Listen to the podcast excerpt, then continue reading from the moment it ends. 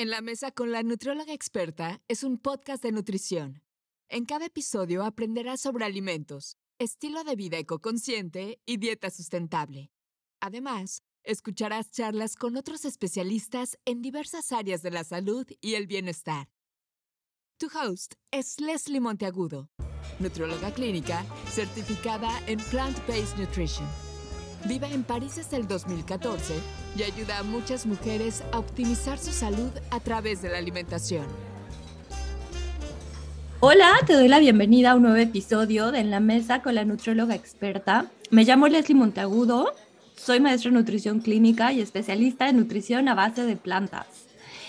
En el 2006, la UNESCO declaró al paisaje de agaves mexicano Patrimonio de la Humanidad. México es el principal productor de agave en el mundo. Alberga el 76% de las 200 especies de plantas que existen a nivel internacional.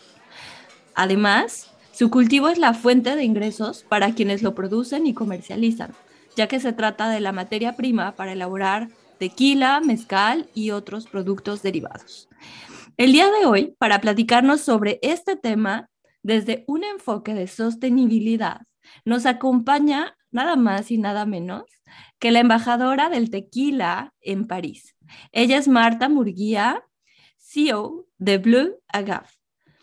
Marta, yo ya te presenté, eh, pero me encantaría que compartas con toda mi audiencia, todos mis escuchas, cómo surgió tu proyecto Blue Agave y por qué decidiste entrar en este mundo tan masculino, macho de los destilados.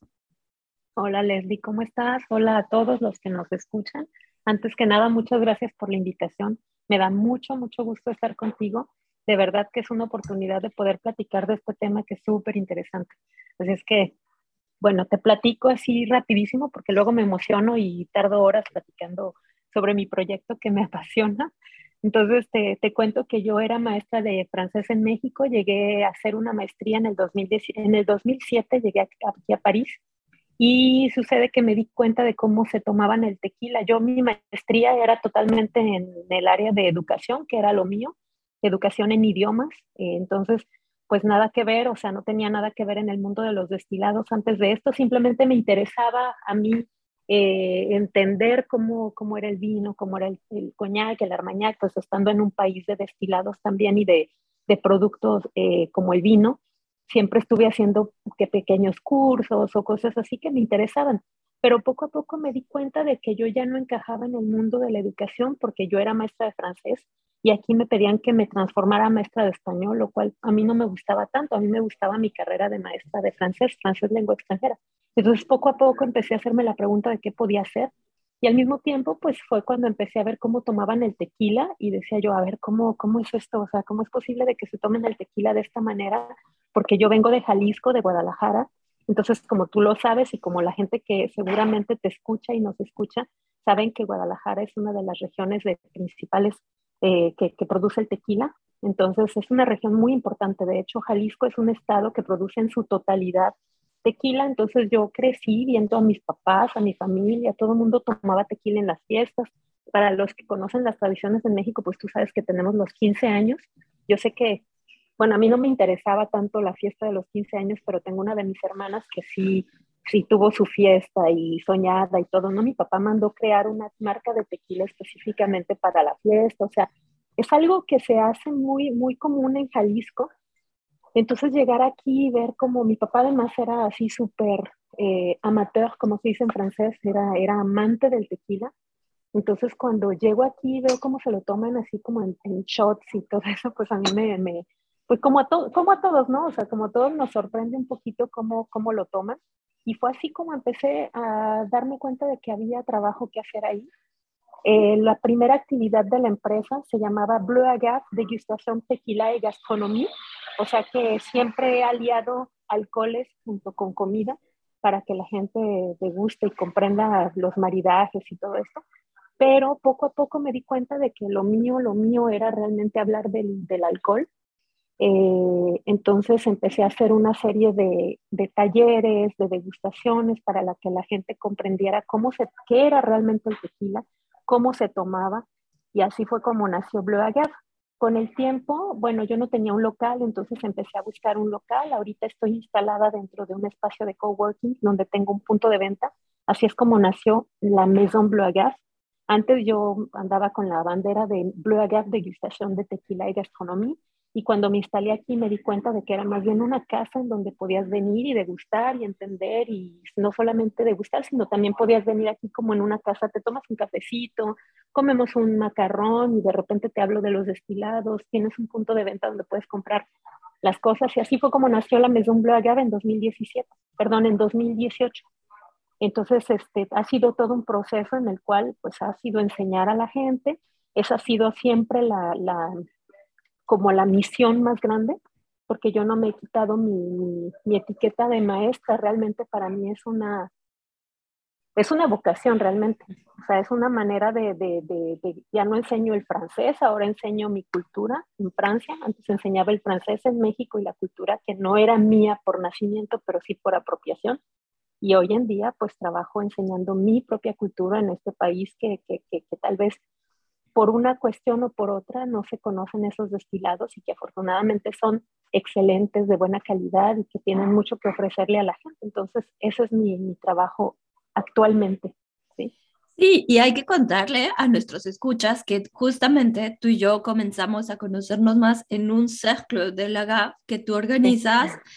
Eh, como parte de todas las actividades para difundir mucho más eh, la información relacionada a los destilados, las diferencias que hay entre tequila y mezcal y, muchísimas cosas súper interesantes que nos vas a platicar más adelante. Para comenzar, sí me encantaría que nos cuentes, pero yo creo que es la pregunta que a lo mejor te hacen todos. ¿Dónde está la diferencia entre el mezcal y el tequila? No puede faltar esa pregunta. No, claro, la, es la clásica, pero es la más interesante porque justamente con eso nos damos cuenta de que pues México es una fuente o sea, es una fuente extremadamente grande de, de, de, productos y que a lo mejor no nos damos cuenta nosotros, pero tiene como es muy paralela a lo que es el terroir en Francia. Entonces, cuando la gente me dice, a ver, ¿cuál es la diferencia entre tequila y mezcal? Yo les digo, mira, no se puede hablar de terroir en el tequila por temas mucho más profundos que ahorita no voy a abordar, pero sí podemos hablar de terroir en el mezcal. Entonces, la primera diferencia es el lugar en donde se hace el, cada producto, ¿sí? O sea, por ejemplo, el tequila se hace en cinco regiones y el mezcal se hace en nueve regiones. Tres de esas regiones son comunes, ¿sí? Entonces, tú puedes producir, por ejemplo, tequila en Jalisco con un solo tipo de agave, esa es la segunda diferencia. Tú puedes producir tequila en Michoacán con un solo tipo de agave, que es el agave azul, que se llama comúnmente agave azul, pero la variedad, bueno, ya el nombre científico es Tequilana Weber, y el mezcal se puede producir en nueve regiones y esas, esas, esos tipos de agave van a ser unos 30, entre 25 y 30 tipos de agave. Entonces ahí ya van dos diferencias así súper radicales que son el tipo de suelo y el tipo de agave. Es como si yo lo, lo pasara al vino en Francia sería entonces hablar de que no es lo mismo un vino de Alsacia que un vino de, del sur. Los cepajes son diferentes. Aunque en el agave no hablamos de cepaje, pero aunque es la misma materia prima, la uva, son diferentes cepajes. Fácil para un francés o para alguien que esté familiarizado con los vinos para que entienda que el agave, a pesar de que es un agave y es una planta, no es lo mismo un agave, por ejemplo, un agave azul que un agave espadín, que una, o como, bueno, con el nombre común sería un maguey espadín, un maguey azul, un maguey, este, por ejemplo, tepestate. Todos estos magueyes van a ser diferentes. Maguey es la palabra común que se utiliza y agave es la palabra científica, ¿sí? Entonces, esas son las primeras dos diferencias. La tercera diferencia va a ser el tipo de tierra, el tipo de suelo, o sea, lo que se le llama el terroir normalmente en el vino. Y entre ellos, uno de los elementos que, que, contiene la palabra terroir es la fabricación. O sea, está la mano del hombre, está el clima, están muchas cosas, y entre ellas está la manera de cocer los agaves. A pesar de que en el tequila se hacen de una sola manera, o sea, no, no, a ver, quiero que quede claro esto porque es muy vasto el tema del tequila, ¿no? Pero la manera, vamos a hablar de la manera tradicional porque si hablamos, por ejemplo, de la manera más industrializada, que no forzosamente quiere decir industrial en el lado negativo, ¿sí? No es lo mismo pegar una etiqueta con la mano que pegar una etiqueta con una máquina que te lo hace más rápido, pero no forzosamente quiere decir que sea industrial el contenido. Entonces, el tequila se hace con una cocción en hornos de mampostería, mientras que el mezcal se hace de otra manera. La más común sería hoyos en el suelo, unos eh, tipos de pozo que están llenos de piedras, que están calientes, que se van a calentar junto con madera, con, varios componentes de la naturaleza, y ahí se van a meter las piñas. Como la, barbacoa. como una barbacoa, exactamente. Acabas de decir el término así como lo más parecido para quien no conozca. Y además, para quien no conozca, no son las hojas del agave las que se, las que se cuecen, lo que se, los que se va a cocer justamente en estos hornos va a ser el corazón del agave, o sea, lo que le llamamos la piña porque se parece a una piña, pero grandota. Entonces, hay una persona que se llama generalmente jimador, porque jimar significa cortar en lengua local. Entonces, con una coa, que es un instrumento puntiagudo, largo, este, como una hacha, como un hacha, parecido a un hacha, o puede ser un hacha también, va a cortar las hojas y va a obtener el corazón que va a meter a cocer. Entonces, esa es otra de las diferencias entre el tequila y el mezcal. No forzosamente el mezcal tiene que ser ahumado, aunque esa es una de sus características que lo hacen reconocerlo, ¿sí? Cuando tú pruebas un producto y dices, ah, está muy ahumado, pues a lo mejor inmediatamente piensas en mezcal, entonces también esa podría ser otra de las diferencias que se agregan, aunque no es sistemático. O sea, no un mezcal, un mezcal no tiene que forzosamente ser ahumado, ¿sí? Porque depende del tipo de agave, depende de la región, depende de muchas cosas. Hay mezcales que pueden ser incluso un poco lácteos, hay mezcales que pueden ser un poco minerales, hay mezcales que, o sea, no es forzosamente el sabor ahumado lo que va a predominar en un mezcal. Como los vinos, que hay vinos que tienen como sabor a frutas, otros tienen sabor a leña, otros tienen sabor a, no sé, a, madera, sí. Ah, bueno, madera. Exactamente, entonces, bueno, vamos a, vamos a hacer un paralelo justamente con la producción yo hago con la producción de vino, que es lo más común, pero en realidad los vinos son fermentados, mientras que el tequila y el mezcal son, son destilados. Entonces los podríamos más comparar al armañac y al coñac que al vino. ¿sí?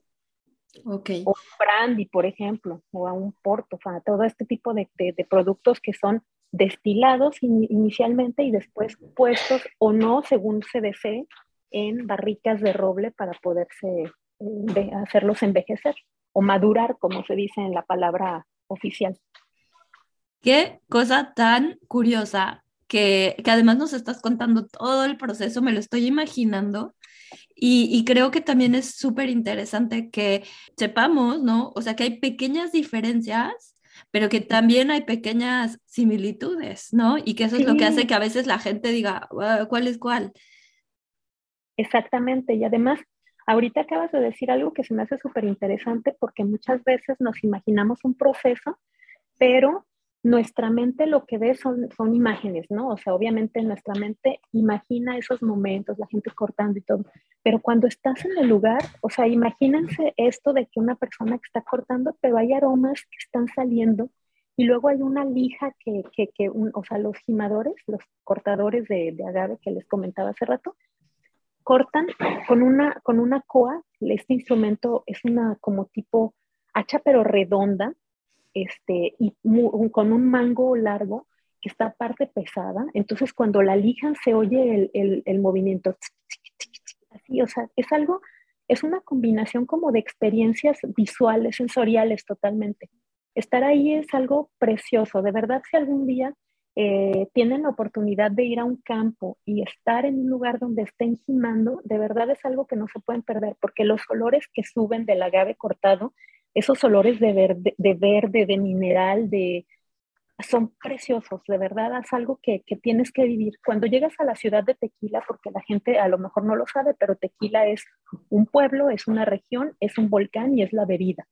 Cuando llegas a la ciudad de Amatitán, que también es otro pueblo productor o de tequila, o sea, el primer olor que te llega es el de agave cocido. Es un olor muy particular. A mí algún día una amiga me dijo, y no sé, algún día hablamos tú y yo, Leslie, acerca de eso, de que me dijo, oye, ¿te has dado cuenta que cuando llegas a México huele a maíz? Y yo le dije, ¿en serio? Y la, la, siguiente vez que llegué a México, o sea, en cuanto llegué, el olor fue así de, no manches, sí es cierto, huele a maíz. O sea, me, me, me, encantó porque yo no me había dado cuenta. Porque ese olor para nosotros, pues está tan, tan, tan anclado que ya no lo concientizas a veces, ¿no? Y cuando voy a los campos de agave, digo, si es cierto que huele, el ambiente huele a agave cocido. O sea, vas a la iglesia, porque está la iglesia en pleno centro de, te vas a dar ahí un tour alrededor de la iglesia, a ver los puestitos, vas a, a conocer y todo, y estás oliendo a ese agave cocido que están todas las destilerías cociendo para hacer el tequila. Entonces está, está increíble porque la experiencia realmente de ir a tequila no es solamente de ir a tomar, no es solamente ir a comer, es una experiencia sensorial completa. Wow, wow, nunca he estado en tequila, solo en Guadalajara, pero creo que esto que me estás contando ya me está diciendo de próximamente tienes que ir a tequila. ir a tequila. ir a tequila. como Oaxaca, como Durango, como cualquier región que sea productora. De hecho, México es productor de destilados de norte a sur. ¿eh? O sea, tú puedes ir a Chihuahua y, este, y tienes, o sea, destilados me refiero no solamente de agave, puedes ir a Chihuahua, Durango, Coahuila, son productores de sotol. Entonces tienes esa misma cultura en donde va a haber algo que se parece. Vas a, este, a Sonora y tienes el bacanora. Vas a Jalisco, vas a tener la raicilla y el tequila. Vas al sur de México, bueno, vas a Colima y tienes otros destilados que les llaman mezcal, de hecho, aunque no tengan la denominación de origen, o sea, eso se llaman mezcal por herencia. Entonces, Hoy en día conocemos el mezcal como la bebida, pero en realidad mezcal es una palabra genérica que significa destilado de agave. Entonces, cuando tú vas a esos lugares, en cada lugar que vayas a México vas a encontrar un destilado y ese savoir-faire que le decimos en francés, ese saber hacer, o no sé cómo se traduzca, pero sí, esa manera de hacer las cosas, o sea, en cada lugar será diferente, pero te transmitirá justamente una historia, cultura, tradición, incluso celebraciones, ritos rituales que los alcoholes te pueden enseñar y que no conocías. Porque muchas veces los alcoholes son más que nada eh, productos que nacieron para ritos, ritos eh, y celebraciones. Hay mucho, mucho que aprender de los alcoholes, que no solamente son para la fiesta hoy en día, sino que nos aprenden también, nos enseñan, quiero decir, ya estoy hablando, nos enseñan este, a, a, comprender una cultura y una tradición pero también unas, un rito, este, ritos, eh, eh, ¿cómo se puede decir? Eh, ritos de, religiosos, ¿sí? Sí, ahora viene a mi mente que en Chiapas, cuando tuve la oportunidad de, de conocer San Cristóbal y todos los pueblitos que están alrededor, que son hermosos, algunos muy pintorescos, otros muy, pues muy extraños. Recuerdo haber entrado a una iglesia en un pueblito de Chiapas. Fue este pueblito donde todo estaba de Coca-Cola. Bueno, en, ese pueblito al entrar a la iglesia estaban haciendo eh, pues rituales. Pero es una iglesia como muy ah, peculiar porque hacen esos rituales y el guía de turistas nos decía justamente que antes se usaban este tipo de bebidas como prehispánicas para hacer rituales que te hicieran eructar. Exactamente. ¿No? Para sacar, ahí como lo malo. Sí, sí, sí. Sacan los demonios, de hecho. Esa tradición, digo, no sé, después nos contarás a, tu público y a mí qué, qué pueblo será, porque es interesante. Yo conozco esa tradición, viene de Comitán, según recuerdo, y justamente hasta los santos tienen un, espejito porque justamente te ayuda a que no se roben su alma y este, llegan y traen su botella de coca para poder eructar y poder sacar a los demonios. Y ahí hay un destilado que se llama Posh. El Posh es un destilado de maíz y justamente allí lo utilizan para poder este, hacer sus ritos Posh. De hecho, ahorita estoy haciendo un artículo para, para una revista y está súper interesante porque estoy aprendiendo un montón sobre el Posh y el Posh es una, un destilado de maíz que justamente servía para los ritos y, y, la palabra incluso significa curación, sanación, o sea que lo utilizaban hasta para, ay, tal persona está enferma, vamos a darle posh, entonces hacían todo un ritual, el, el, el sacerdote, el, o sea, el sacerdote quiero decir no sacerdote católico, sino de las comunidades mayas, uh y sotzales, este, hacía justamente rituales y podía, gracias a ello, al posh, curar a la gente, entonces es súper interesante. San Juan Chamula. Pues igual, se llama San Juan Chamula. Bueno, San Juan Chamula, tienes toda San, la razón. San Juan Chamula es donde nos contó el guía eso. Yo quedé impresionada porque además dijo que ya estaban sustituyendo esas bebidas por una bebida eh, que acabo de mencionar hace rato que es un refresco que los hace eructar. que ya mencionamos. Que, ya mencionamos, que vamos a cortar para que no nos vayan a censurar. Ojalá nos pagaran este episodio. ojalá, ojalá, imagínate. Eh, pero esta bebida oscura, gaseosa, la están cambiando justamente por estas bebidas prehispánicas históricas. Pero pasando a estos temas como ya más de la sustentabilidad, que eso es lo que me encantaría que nos platiques y nos compartas, Marta. Yo sé que en el proceso de obtención de los destilados, pues va, van habiendo residuos, ¿no? Y estos residuos, pues, eh, deberían ser utilizados desde donde yo sé, a lo mejor algunos en composta, algunos otros para fabricar otros productos diferentes a los destilados. Pero bueno, en este proceso de obtención del, destilado, sea mezcal o sea tequila, ¿qué tanto podemos obtener como productos que nos puedan servir a los humanos, ya sea para usarlos, para comerlos, para simplemente utilizarlos en la producción de otros alimentos, quizá como el abono. ¿Qué hay de todo esto? Mira, para empezar el agave ya de eh, per se es una planta que es sustentable en toda la extensión de la palabra. En el pasado, solamente para nombrar algunos de los usos que se tenían en el pasado, el agave servía para mil y un cosas. De hecho, el naturalista eh, eh, Carlos Nineo la había nombrado la planta de las mil maravillas. Entonces, para empezar, él cuando ve esto, dice, yo, dice, es que esto se utiliza en todo. Mira, uno de los usos, bueno, más bien algunos de los usos para separar casas, o sea, cercas, ¿no? Eso es algo en construcción, por ejemplo. Construcción, igual en, lo que es la construcción, se utilizaban, sus hojas se utilizaban para hacer tejas, para cubrirlos como techos de las casas. También se utilizaban, por ejemplo, para hacer todas las canalizaciones para llevar el agua.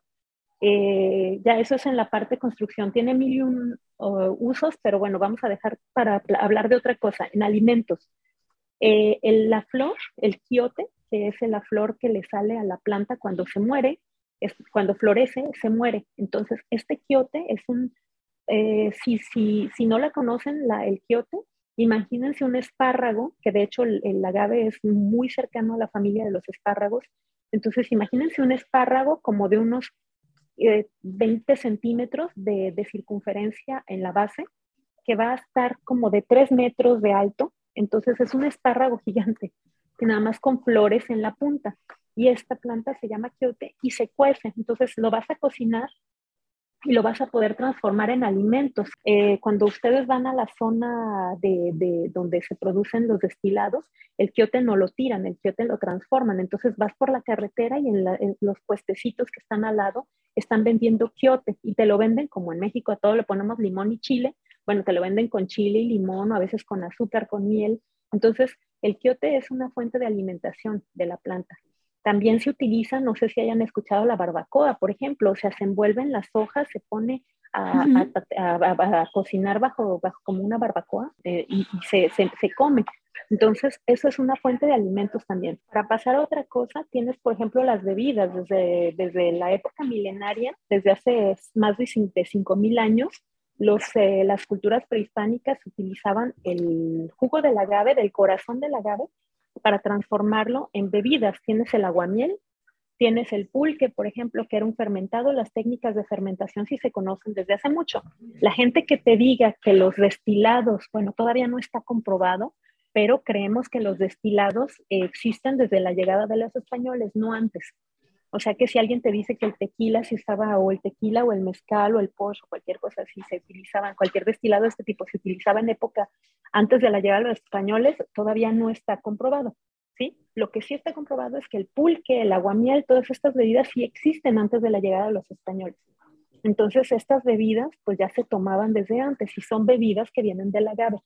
Eh, no solamente tenemos bebidas del agave, también hay bebidas, por ejemplo, de fermentación de tuna, fermentación de caña. Bueno, la caña llega con los españoles también, entonces ese es otro producto que, que empieza a hacerse ya con la llegada de los españoles. Los eh, españoles llegan por el Caribe y por ahí traen la caña, pero los portugueses también traen la caña por Brasil, entonces la, caña nos llega de esos dos lugares, pero no es un producto eh, local como lo es el agave, como lo es, por ejemplo, la tuna, como lo es el nopal, todos esos nos dan este, productos eh, fermentados y bebidas desde antes. Otra cosa que el agave nos da son cosméticos. Antes, por ejemplo, o cremas, o por ejemplo, todo lo que es, te quemabas, utilizaban el, el, lo cocían, te ayudaban, o sea, te, te, te, te ponían la crema del agave. Hacían, realmente hay muchas cosas que se obtienen del agave. Entonces es una planta per se sustentable. ¿sí? Con el paso de los años, bueno, ya hay muchas cosas que se transforman. Hoy, por ejemplo, digo, en el pasado también teníamos el jarabe de agave, hoy también se produce jarabe de agave. Entonces, la planta en realidad, si tú tienes mucha flojera como, como gimador o como productor de agave, si la verdad tú dices, ay, no tengo ganas de transformar la planta, lo único que haces es dejarla en el suelo y es composta, ¿sí? Pero si tú tienes ganas de transformarla, hay miles de cosas que puedes hacer con con la planta como por ejemplo, este, para la gente que quiera algún día venir aquí, nosotros tenemos tres asociaciones que se encargan de transformar las fibras una vez que han hecho el tequila, porque son, son asociaciones de tequila, entonces estas sí son realmente específicas del tequila. Eh, una vez que se hace el tequila, se presiona todo ese corazón del agave y se obtienen unas fibras que se ponen a secar y se transforman en diferentes cosas, normalmente dos productos, ya sea en hilo o ya sea en papel, ¿sí? Entonces, de hecho, otra de las, ahorita que digo hilo, otra de las de los usos antiguos era las puntas, que son unas puntas como de unos 4 o 5 centímetros, se cortaban, se les torcía la punta y no se les rompía, solamente se les torcía, torcía, torcía, torcía dos, cuatro, seis veces hasta que se desprendía la punta, esa espina de la, de la penca, lo que se llama penca es la hoja, y se jalaba y al jalarla salía con unos hilos. Entonces se utilizaba como aguja, entonces con eso cosían. ¡Wow! Ahora que estás mencionando eso, fue una expo que se llama eh, que es de productos bio y, y, ahí presentan también muchas curiosidades. Y encontré justamente, ahorita vino a mi mente, la piña, que dices que, que es muy parecida a una piña.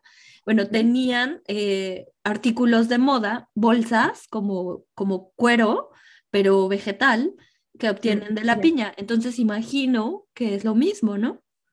Pues yo pienso que se parecido. hacer. De hecho, de hecho, este, hoy en día tú sabes que hay cuero, eh, ¿cómo se llama? Este cuero, no artificial, sino mm, que se hace del nopal, por ejemplo. Sí. Entonces también el agave, uno de los usos ahora más modernos es que con los restos de agave se hacen, por ejemplo, adobes para construir casas, eh, se hace también este papel, entonces yo no, no, no, no, dudo que en algún momento también, tal vez yo no estoy, no, lo, no tengo conocimiento, pero tal vez ya se hace, pero no, no, duraría, no dudaría que se haga cuero o, imitación eh, como similitud, lo que le llaman en francés, algo así. Entonces, cuero, cuero artificial. Sí, perdón que te interrumpa. Y ahora viene a mi mente que cuando nos vimos la última vez en un, en un evento que organizaste padrísimo, Em, con muchas expositoras, la mayoría hispanohablantes, mexicanas. Vi en tu stand que tenías libretas. Sí. Entonces, cuéntanos más sobre eso. Es curiosísimo, es papel que obtienen del agave. Sí, porque a mí me gusta mucho eh, trabajar con, con, con, las personas que, o sea, el tequila es obviamente mi especialidad y me encanta hablar de tequila, pero tequila es una experiencia completa, otra vez volvemos a lo mismo, ¿no? Entonces hablas de, que tequila, tequila no es solo un producto, es una región, es un volcán, es un, este, es una historia. Es, una historia, es una cultura que hay en una región que se llama tequila. Entonces, todo lo que hay en tequila no es solamente tequila, o sea, no es solamente la bebida, estás hablando de que el, los residuos los transforman y es una asociación justamente la que hace esto, es una asociación que se llama Fibras, que está, eh, que fue creada por Norma, y Norma es una mujer que, que, admiro muchísimo. Ella lo que, lo que se dijo fue, bueno, estas fibras se tiran, entonces, ¿qué hacemos? Y se dio cuenta de que había también mujeres en la ciudad de, bueno, en la ciudad de Tequila, en la región, que, que no tenían trabajo porque tenían hijos chiquitos, entonces no podían, como en México, tú sabes que no es como tan fácil tener una guardería como acá en Europa. O como acá en Francia específicamente. Entonces ella les da trabajo a estas personas, ella tiene una, una, casa en donde hay un patio grande, entonces los chiquillos ahí andan corriendo y están así como que las mamás produciendo el papel y ella les da trabajo, entonces las emplea y para mí esto se me hace como una de las misiones también que Bloager tiene, no solamente es dar a conocer, sino ser útil en la vida. Entonces es una empresa que también quiere ser útil para otras personas que necesiten de ella y por eso mismo trabajo con esta asociación que se llama Fibras, porque para mí es como, como éticamente responsable, eh, socialmente responsable lo que hace Norma. Entonces, como que cumple con todas las expectativas que yo tengo eh, de tener una empresa, es no solamente ser, eh, no se trata de, de ser productivo, no se trata solamente de, de, de, la parte comercial, no se trata de, que a, pesar de todo, digo, hay que tener también en claro y en cuenta que, que la, empresa eh, tiene un objetivo comercial, pero con una ética, con una parte ética, algo que te transporte y eh, que transforme y que, que, que, te, que te aporte algo, ¿no? Socialmente responsable, totalmente. Totalmente. Y si es socialmente responsable con los de México y con los de Francia, pues estamos ya hablando del, es el jackpot, ¿no? Este, es así como, como el, el legal, le, le, le, latinamos al, le, le, pegamos al gordo, como se dice en Tenía mucho que no escuchaba esa la lotería. Yo también, ahorita se me vino a la mente y dije, ay, es cierto que ni en México la, la, utilizaba, pero se me vino a la mente. Entonces, el punto es que esta, esta asociación es una de las cuatro con las que trabajo eh, una asociación que produce papel y que produce papel y hace libretas y son preciosas las libretas, además son, son este, únicas porque cada libreta es única. Una mujer se dedica a, decorarlas y todo, entonces cada libreta es única. Tengo otra asociación con la que trabajo que se llama Puntadas eh, Flor de Agave y ella, eh, normalmente esta persona Ernestina, ella es todo lo contrario, ella le da trabajo a personas, a mujeres de la tercera edad que saben tejer, les lleva el hilo y ellas tejen bolsas. Entonces les da como esta posibilidad de que puedan seguir trabajando, porque de, en todas las, no sé, no, no, no quiero generalizar, pero creo que en muchas eh, culturas occidentales, sobre todo para la gente de la tercera edad, es muy difícil eh, integrarse al mundo profesional porque considera se considera que ya no son productivos y todo eso, cuando en realidad son personas que tienen muchísimo que enseñarnos, ¿no? Entonces, eh, les dan trabajo a las personas, mujeres de la tercera edad que saben tejer y hacen estas bolsas padrísimas, que además son súper resistentes, bonitas, únicas, que representan, en cada tejido hay una representación o de hojas de agave o de fibras de, de, de la planta o un agave totalmente tejido, no sé. ¿Y ese tipo de bolsas son, o bueno, esto que hacen estas mujeres son 100% agave? Sí, 100% agave. O, sea, son eh, vegan, lo que dicen. Sí, exactamente. Sí, porque no hay ningún, obviamente el, el, el, tejido, el hilo, se tiene que trabajar, entonces se tiene que hacer un, un, trabajo para poderlo transformar en hilo, pero si te cuento así rapidísimo, si les cuento a ti y a tus a tus, eh, a tus seguidores, pues, este, cómo se, se, trabaja, es el agave se corta, te digo, se hace esta, esta piña, se corta, entonces la van a cocer, en, la van, a, van a, presionarla, triturarla una vez cocida para obtener el jugo. Después se va, ese jugo se va a fermentar y ese fermento se va a destilar. Así es rápidamente el, el, el, la producción de tequila, de mezcal, de cualquier producto, nada más la materia prima cambia. En los destilados. En el caso de, los, de las fibras, es en el momento en el que se tritura, después de la cocción y antes de la fermentación, se tritura la planta para sacarle el jugo y lo que queda es una fibra. O sea, es, una, es un residuo que se le llama mosto. Entonces, este, este mosto, por ejemplo, en, la, en, el, en, el, en el caso del vino sería la uva presionada con, las, con las, la, la piel y todo esto, eso sería lo que equivale a esto que recuperan acá.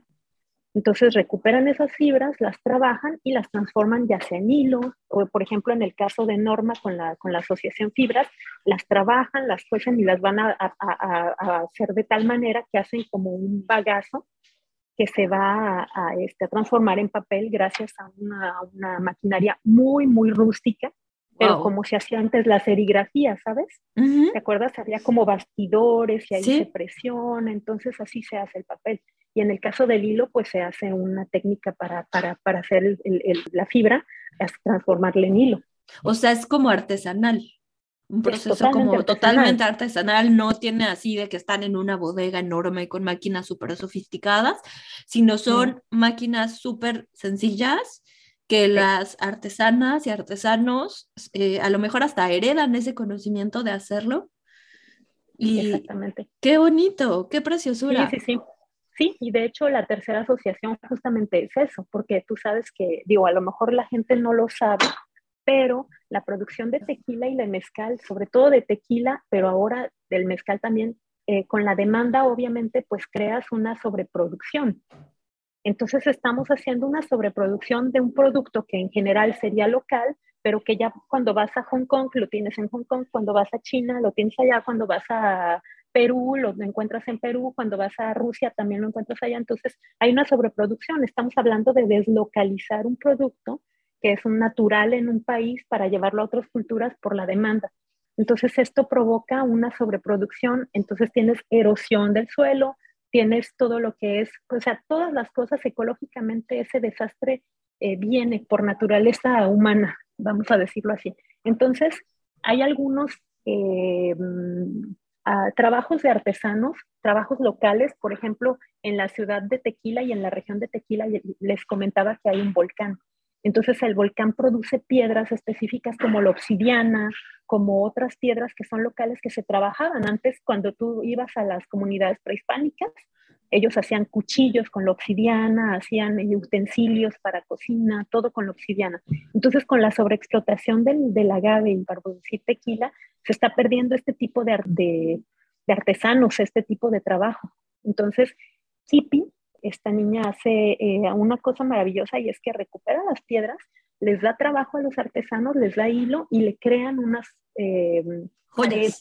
joyas Entonces ella es creadora de, de joyas y les da trabajo a los artesanos. O sea, por un lado estamos promoviendo el tequila, el mezcal, todo lo que es la cultura, pero sabiendo que hay una sobreexplotación, también queremos equilibrar ayudando a los artesanos que trabajan en otras cosas y que ecológicamente han sido afectados por esta sobreproducción de agave, pero también queremos ayudarlos porque pues no es justo que por una eh, sobreexplotación de un producto otros salgan perdiendo. Totalmente, totalmente. Me encanta que apoyes a este tipo de personas que se encargan de hacer esto y que sobre todo, o sea, puedas tener ese vínculo para mostrar todo eso, toda esa belleza mexicana aquí en, Francia. Y así que ya saben que, o sea, tienen que dar una vuelta aquí en París y visitar Blue Agave. Es así como el lugar donde tienen que ir, así seguro, seguro, para que vean todas esas bellezas de las que Marta nos está platicando. Pero bueno, Marta, vamos a pasar a la parte divertida del podcast. Así que eh, con un buen tequila. Sí, ahorita nos ya necesitamos degustación de tequila o mezcalito o raicillita, algo así, ¿verdad? Sí. Ay, ¿cómo no me traje mi release para, para entrar aquí? Para estar de aquí ya en ambiente, ¿verdad? En ambiente. Bueno. bueno, cuando escuchen este podcast, agarren uno de los tequilas, por favor, 100% agave. Si no saben la diferencia, es el tequila que encuentran generalmente en las tiendas. En la etiqueta va a decir tequila si está mezclado con otros azúcares, así es que generalmente no son los de mejor calidad, pero si quieren que sea un tequila de buena calidad para empezar, tiene que decir en la etiqueta 100% agave. Y a partir de ahí ustedes tienen que buscar, porque el gusto se rompe en, gusto se rompen géneros. Entonces quiere decir que un tequila que a una persona le gusta no va a ser forzosamente el que le guste a otra. Y ustedes tienen que hacer un trabajo de degustación muy difícil. Se van a tener que sacrificar para degustar varias marcas y encontrar el que se adapte a su paladar. Totalmente, totalmente. Pero bueno, hablemos un poco de, de Marta y de sus gustos y sus hobbies. Platícanos, Marta, ¿Cuál es tu libro favorito? Y si a lo mejor estás leyendo uno reciente que nos podrías recomendar. Mira, mi libro favorito fue el primer libro que leí en mi vida. Eh, fue mi papá a un viaje a la Ciudad de México. Yo tenía como siete años u ocho y me trajo un libro que me compró en el aeropuerto. Es un libro de Gabriel García Márquez que se llama La increíble y triste historia de la Cándida Heréndira y su abuela desalmada. Yo soy fan de, del realismo mágico. el Gabo de Oro, sí, ay, que me encanta. Este libro, no sé, me hizo yo creo que fue ahí cuando empecé realmente a amar la lectura, porque tú sabes que a los siete años cuando te obligan a leer, pues tampoco es así como en la primaria no son los mejores este, libros los que, te, los que te proponen, ¿no? Pero este, de esta vez mi papá me trajo ese libro y yo me acuerdo que estaba metidísima, o sea, yo estaba queriendo saber qué es lo que pasaba con los personajes y además pues es realmente como es el realismo mágico, entonces estás tú, eh, después descubrí, por ejemplo, Pedro Páramo, Ya no llamas, todo este tipo de, de, la misma corriente y pues sí, este, obviamente que disfrutaba mucho ese tipo de, de corriente literaria. Eh, ahorita en este momento estoy leyendo muchísimo, muchísimo, muchísimo eh, sobre especialidad. Entonces, este, estoy dejando un poquito de lado ahorita la literatura clásica, pero estoy, estoy leyendo mucha especialidad porque estoy este, especializándome un poquito en los destilados y yo cuando me meto en algo soy súper apasionada, o sea, yo soy como muy, me meto en algo y no lo dejo, Totalmente, puedo irme hasta las 3, 4 de la mañana a veces leyendo un artículo, leyendo alguna, ahorita estoy leyendo un, este, un libro que se llama Agua de las Verdes Matas y que está, eh, que está genial sobre los destilados y la historia. Entonces, estoy ahorita en mi etapa como alimentándome de, de, de todo esto. Y además este trabajo me apasiona, entonces sí, tengo que, que bajarle a veces porque me encanta eh, impregnarme de la, de, la, de la, cultura de los destilados y cuando me pidieron que hiciera este artículo que te estaba platicando al principio, o sea, empecé a descubrir muchos libros y a veces veo mi mesa llena de libros y digo yo, nunca voy a terminar y luego lees uno, ver las referencias y dices, ay, no, hay un montón. Y, o sea, soy así como muy, muy entregada a eso. Entonces, ahorita si vinieras, si vinieras a mi casa, a su casa, de todos, Gracias. verías mi mesa llena de, de libros y de referencias y de, de, este, de, de cosas muy interesantes que, que, que, en algún momento si alguien quiere referencias para eh, eh, formarse sobre este tipo de temas, con gusto me contactan y se las paso, porque me ha costado mucho trabajo, a pesar de lo que podríamos creer en México, no tenemos tantos libros sobre estos, estas, estos temas como nosotros imaginaríamos, siendo un país productor es muy difícil eh, encontrar referencias buenas de libros que realmente te, te, te, informen correctamente sobre la historia, cultura, etc. Ya, la próxima vas a ser tú, vas a escribir un libro con todo lo que sabes. Ay, me encantaría todo eso, me encantaría escribir sobre las historias de la gente, más que nada. Está, estaría súper interesante. Y algo que también estoy como muy, muy em, em, del lado de, de, la lectura que me estás mencionando, yo también estoy enamorada de la, de la pluma y de la, el talento de Gabriel García Márquez. Es genial, genial, genial. O sea, hasta lo pongo en mi ofrenda. ¿En serio? o sea, tengo ahí una foto. de muertos? Sí, o sea, desde que supe que se murió, lo pongo en mi ofrenda cuando puedo y ahí está el Señor, tiene su espacio. No, es que es increíble, es increíble. La verdad lo que él hizo es, o sea, increíble. No, no, no, no, no te puedo decir más, tú ya lo sabes y la gente que, que nos escucha seguramente lo tienen también como referencia. Como referencia. En sus libros. Pero, pero para mí, de verdad, esta historia de la increíble, además me encantaba decir la increíble y triste historia de la Cándida Herendia, ya sabes, así como que... Como trabalenguas. pero si no han leído ese libro, léanlo porque de verdad, él tiene obviamente otras referencias ya muy conocidas, pero este libro, eh, a veces me dice la gente, ay, no lo conocía, y digo yo, ay, mira, pues es curioso porque para mí es, uno de, es un libro de, de, referencia. Y ya si hablamos de otras referencias, no sé si lo conocen, pero Jorge Ibargüengoitia es de mis preferidos con su, él es más local, más local, pero, pero de los mexicanos escritores, sinceramente es está siempre, siempre, siempre está en mi, en mi, al lado de mi cama. Cuando tengo ganas de leer algo, porque era un sarcástico, eh, irónico, y me encanta ese tipo de, de humor. Él, él, era cronista, entonces, este, que de hecho murió en un viaje entre París y España, y murió en un vuelo porque iba, creo que a Colombia o a Perú, no sé, iba a América Latina a un encuentro de, de, de, escritores y su vuelo se estrelló, entonces él vivía en París y pues siempre tengo así como esa, esa relación un poco más cercana con él porque sé que estaba aquí, o sea, a veces pasa y digo, ay, vivía por aquí, ay, no sé qué, tú sabes que aquí en París además muchos latinos vivieron, como Márquez, por ejemplo. También, sí. Sí, ¿ya fuiste a su casa donde estuvo hospedado? Sí. Ah, yo también. y la Plaza Gabriel García Márquez, que es una plaquita, por si vienen, aquí tienen que recorrer ese lugar también. Que soy una ñoña, te lo juro que cuando me encanta, para la gente que no sepa qué es ñoño, es así como ese nerd que se mete en las cosas y una vez que le interesa algo está ahí buscando, ¿no? O sea, me encanta, me encanta cuando, cuando algo me apasiona, te digo, yo me meto de lleno. Ah. Entonces también ese, cuando veía a Jorge Ibargüengoy, entonces ahí estaba buscando dónde vivió, en qué calle estuvo y dónde vivía y no sé qué, bla, bla, y ahí me tienes buscando. Me hago mis tours en París acerca de temáticos, ¿no? O sea, el dónde vivió tal personaje, entonces ahí me tienes haciendo el tour de dónde vivió tal o tal persona. Y llegas y la plaquita está así bien chiquita, pero dices, aquí, aquí fue, quiero una foto. Ah, claro, obviamente, no, no, no. También tuve mi época en la que me interesaba mucho lo que Porfirio Díaz había hecho, o sea, porque a pesar de que es un personaje como, o, como dicen en francés, no sé, para las personas que hablan francés hay una expresión que, que es zapaz o sacas, o sea, o pasa o se rompe, o sea, o no O lo quieres o no lo quieres. Lo quieres o lo odias. Entonces, eh, Porfirio Díaz es así, o sea, es una persona que es visto como un héroe por algunos y un dictador por otros, ¿no?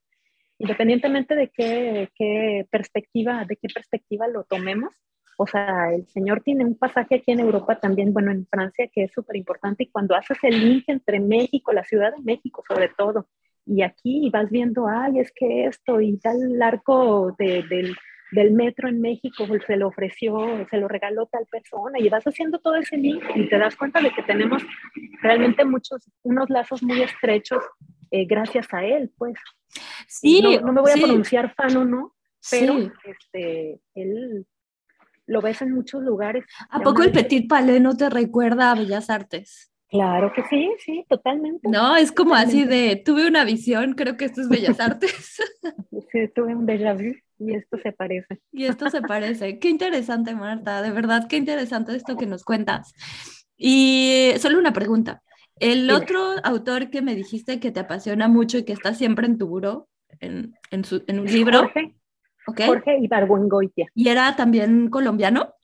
No, era mexicano. Mexicano. Era mexicano. Él era mexicano de la Ciudad de México y sus crónicas de la Ciudad de México son geniales. Geniales. Te hace reír mucho, te hace reír. Bueno, a mí me hace reír mucho porque tiene ese toque de sarcasmo que nos caracteriza muchas veces a los mexicanos.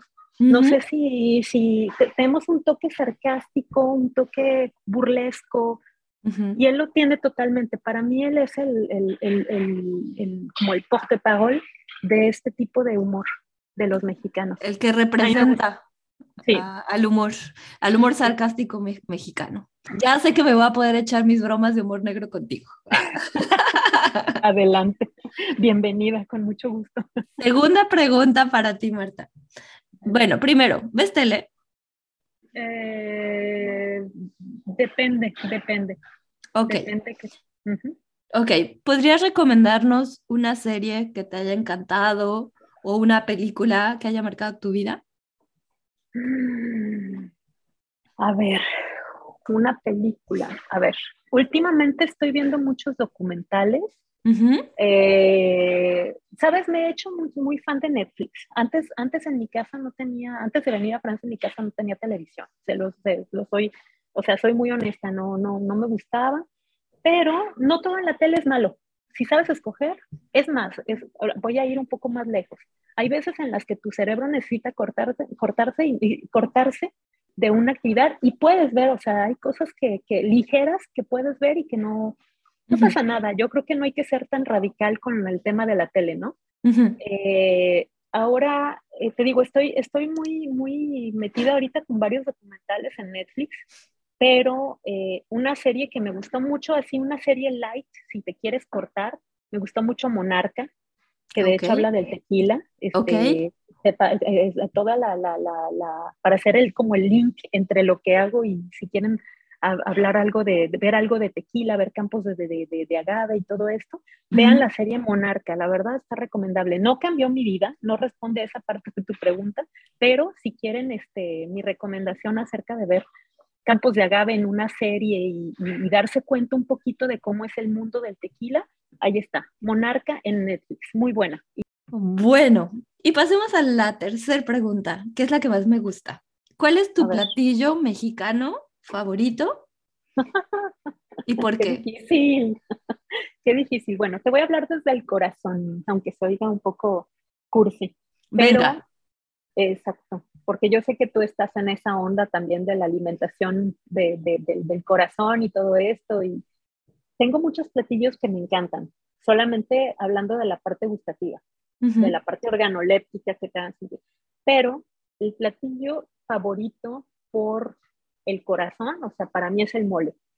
Eh, cuando estaba chiquita, mi abuela hacía mole, ella misma lo preparaba, entonces hacía un mole que, que, que, que estaba delicioso.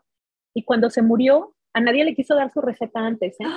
entonces se murió y se fue con esa receta.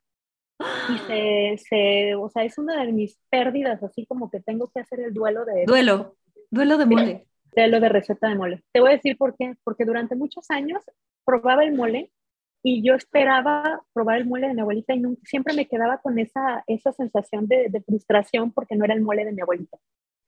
Entonces fue durante muchos años mi platillo favorito, no porque fuera mi platillo favorito, sino porque estaba buscando reproducir ese sabor de mi abuelita. Y pues nunca lo pude hacer. Hasta hace poco, hace un año y medio, justamente en una Navidad, un vecino que es francés, así a él le encanta cocinar y un día se puso, para Navidad me invitamos a la casa y se puso a hacer un platillo, o sea, él mete nada más este y nunca se acuerda las recetas.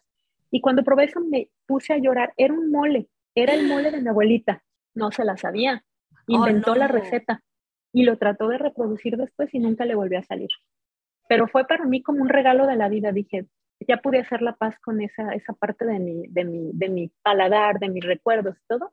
Y desde ahí, o sea, el mole yo ya no busco así como reproducir ese sabor. Es muy curioso, es una, es una historia que nunca había contado. pero, pero sí. Pero son historias muy interesantes porque al final los alimentos son puentes, son puentes claro. que nos conectan con personas, con emociones y qué bonito que tengas ese bonito recuerdo. Y créeme que la gran mayoría me responden mole. O sea, ¿En eh, serio? es la respuesta más común. Mole y pozole. Yo estoy de acuerdo contigo de que la comida es un lazo emocional, o sea, no solamente es una cuestión organoléptica, no es solamente cubrir una necesidad tampoco. A veces la gente piensa que la comida es solamente cubrir una necesidad, es, o sea, comes no. para sobrevivir, comes para alimentarte y para estar bien, no es cierto, o sea, para mí, en todo caso, es también una necesidad emocional de cubrir no solamente emociones como estas que te estoy platicando, sino también emociones positivas de decir, ay, me gustó, estoy satisfecha porque lo que comí me hizo feliz. Me hizo feliz. -huh. Sí, sí, me sacó una sonrisa, me recordó a alguien. Marta, qué deleite platicar contigo. De verdad, qué, qué aprendizajes me llevo de, esta, de este episodio. Antes de despedirnos y de darte las gracias de nuevo, quisiera que nos compartas cuáles son tus redes sociales, dónde podemos encontrarte. Si alguien que nos escucha está en París y quiere ir a un círculo del agave contigo, ¿cómo puede hacerlo? Para que tengamos todos estos datos y los dejemos en la descripción de este episodio. Ok, bueno, antes que nada, muchas gracias de nuevo por la invitación. Fue un placer platicar contigo. De verdad que hiciste que recordara cosas que, que, que, a veces no, no, no recuerdo de todos los días. Por ejemplo, esto del libro, esto de la comida con mi abuelita, todo esto es un placer recordarlo y recordarlo con esa tranquilidad que te da el, el, hablar de esos seres que ya no están, ¿no? Está padrísimo eso. Muchas gracias por la experiencia. Y bueno, les dejo entonces solamente recordarles que el Círculo del Agave es un evento de muchos sí, eventos que hago. Hago talleres de degustación, hago talleres de gastronomía para que la gente pueda saber cómo maridar los, la comida con algo. No hago cenas, no soy chef, que no quiero para nada pretender presentarme como una chef. El Círculo del Agave no es tanto como un taller formal en el que hacemos una degustación, sino simplemente una reunión convivial. Esta reunión tiene lugar todos los meses, una vez por mes, y a partir de este mes vamos a hacerlo dos veces, una vez en el local, que ahorita les voy a decir la, la dirección y otra vez en alguna, alguna otra, ya sea un restaurante, una tienda. Pero bueno, todo esto, toda esta información que les estoy dando la pueden encontrar en mis redes sociales. Soy Maison Bleu Agave, se escribe M-A-I-S-O-N, Maison como casa en francés, y Bleu Agave, Bleu en francés y no en inglés. ¿sí? Eh, ya tú pondrás ahí por escrito para que la gente lo pueda, lo pueda encontrar. Estoy en París, en la estación Guimoquet, en el, 17, en, el, en el distrito 17 de París. Y mi punto de venta, mi showroom está ahí. Los eventos se hacen en este mismo lugar. Ya tú has asistido a este lugar también para conocer. Mi mail de contacto es contact, se escribe igual que en inglés, contact, arroba, bleu, bleu en francés se escribe bleu, ¿ok? Entonces es bleu agave, agave, todo junto, punto com, contact arroba bleuagave.com. Bueno, pues ya lo tienen, ahí están los datos de Marta. Y bueno, ha llegado el momento de despedirnos. Les agradezco que hayan llegado a este, este punto del episodio, que hayan aprendido muchísimo, tanto como yo aprendí al grabar este episodio con Marta. Y bueno, eh, solo me queda decirles, nos vemos y hasta la próxima. Gracias por escuchar este episodio. Por favor, evalúalo con cinco estrellas o compártelo con más personas. Encuentra a Leslie en sus redes sociales como nutrióloga experta.